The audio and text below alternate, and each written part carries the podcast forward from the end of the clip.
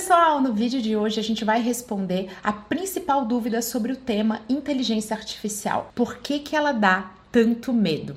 Vamos descobrir? Então vem comigo e se joga. Música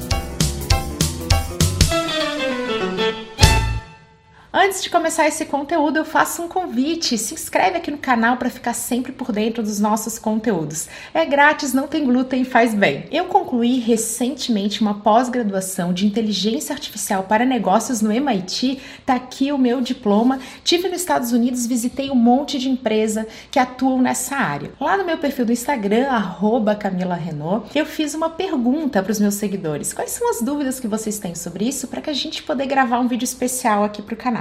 A dúvida mais perguntada, principal, a campeã, foi por que, que eu tenho medo de inteligência artificial? Para a gente começar a responder, é importante definir o que, que é inteligência artificial. Artificial é fácil, é tudo aquilo que não é natural, mas inteligência é muito mais difícil de ser definido. Para a gente não ficar aqui um tempão discutindo o que, que é inteligência, a gente vai usar um conceito que é meio básico, de que inteligência é a capacidade de resolver problemas. Só que ela não é só lógica, ela pode ser criativa, musical, inteligência emocional e até mesmo aquela inteligência espacial no caso dos atletas. O John McCarthy, que é um dos fundadores desse campo de estudo, pioneiro da área, diz que inteligência artificial é toda forma de tecnologia que ainda não existe. A partir do momento que ela passa a existir, a gente não considera mais inteligência artificial. Esse conceito tem tudo a ver para que a gente possa entender por que, que inteligência artificial dá esse medo. O primeiro motivo para a gente ter medo é a ficção e o cinema. A gente está sempre bombardeado por vários enredos e roteiros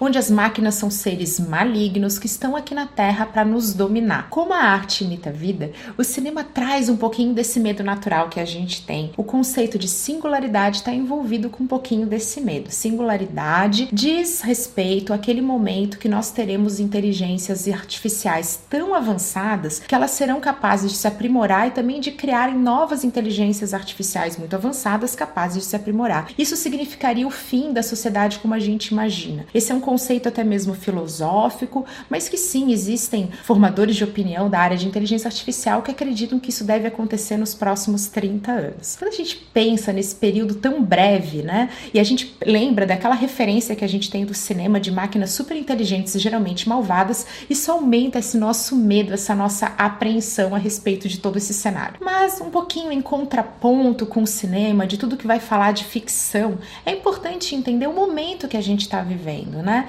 Então, por que, que a gente está vivendo a explosão, o surgimento de tantas formas de inteligência artificial e de aprendizado de máquina, machine learning? É porque nós vivemos um momento onde temos muitos dados. Big Data é o primeiro pilar para que a gente possa ter qualquer tipo de inteligência artificial. E vamos lembrar que isso também tem um efeito social, aquele que impacta a nossa vida. Se nós temos muitos dados, nós temos muito que aprender. E não é à toa que você que está me assistindo provavelmente sente algo que eu também sinto, que é um grande cansaço. O que sentido? Aquele cansaço de ter que aprender muito, de ter que acompanhar, de ter que correr contra o relógio tempo todo na hora de aprender e assimilar um volume cada vez maior de informação.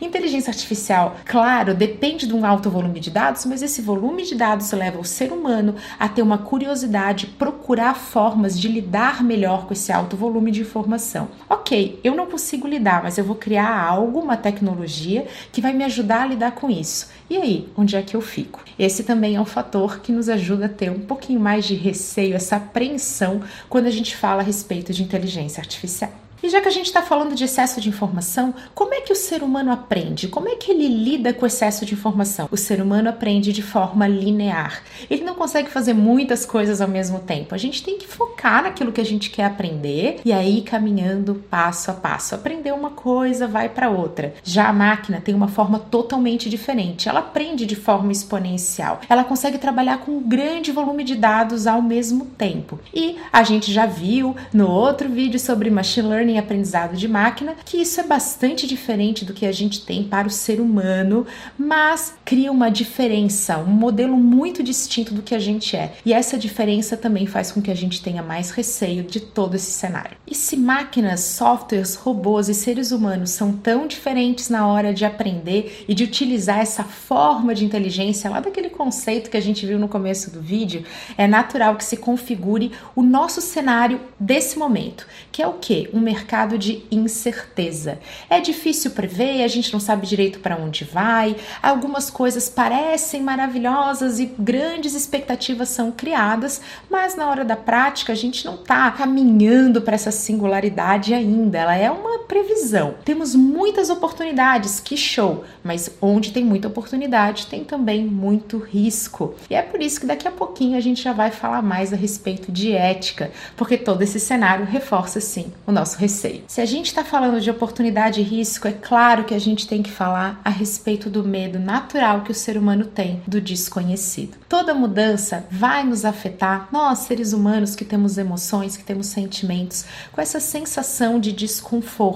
É um cenário bastante novo, né? A gente não sabe muito a respeito disso e a gente tende a ter bastante medo do desconhecido. Para piorar um pouquinho disso tudo, a gente tem pessoas da área com visões muito diferentes, como por exemplo Elon Musk, o homem de ferro da vida real, CEO da Tesla e da SpaceX, e Mark Zuckerberg, CEO do Facebook e também proprietário do Instagram e do WhatsApp. Elon Musk, que ele diz: gente, nós vamos ter máquinas acabando com o emprego, a gente vai ter máquinas muito inteligentes, a singularidade vai ser alcançada, uma visão extremamente de longo prazo. Então, se ela está focada no longo prazo, ela traz um debate muito ligado à parte ética e nós temos que discutir ética, a gente discute muito pouco. E se a gente discute muito pouco, isso é uma preocupação, aumenta o nosso medo. Mas nós também temos a visão do próprio Mark Zuckerberg, que é o que? Mais prática. Ele está olhando para o momento agora, não é a longo prazo, é curto prazo, em que ele diz: olha, inteligência artificial hoje é utilizado para, por exemplo, as marcações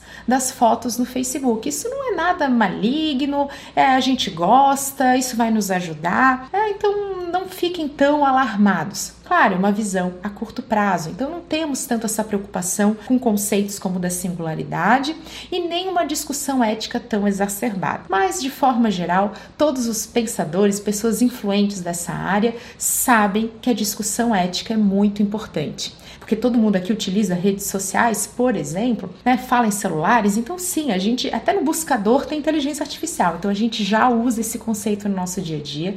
Isso é um dos motivos para que a gente não, não pode ter esse tema tão longe né, da nossa vida. A gente tem que entender um pouquinho mais sobre ele para diminuir esse medo do desconhecido e ter uma noção maior. Junto com isso, discutir ética. E é assim que eu pretendo terminar esse vídeo, com que todos estejam mais familiarizados do porquê que dá medo e com mais mais curiosidade para estudar cada vez mais a respeito desse tema que é presente da nossa vida. Até a próxima!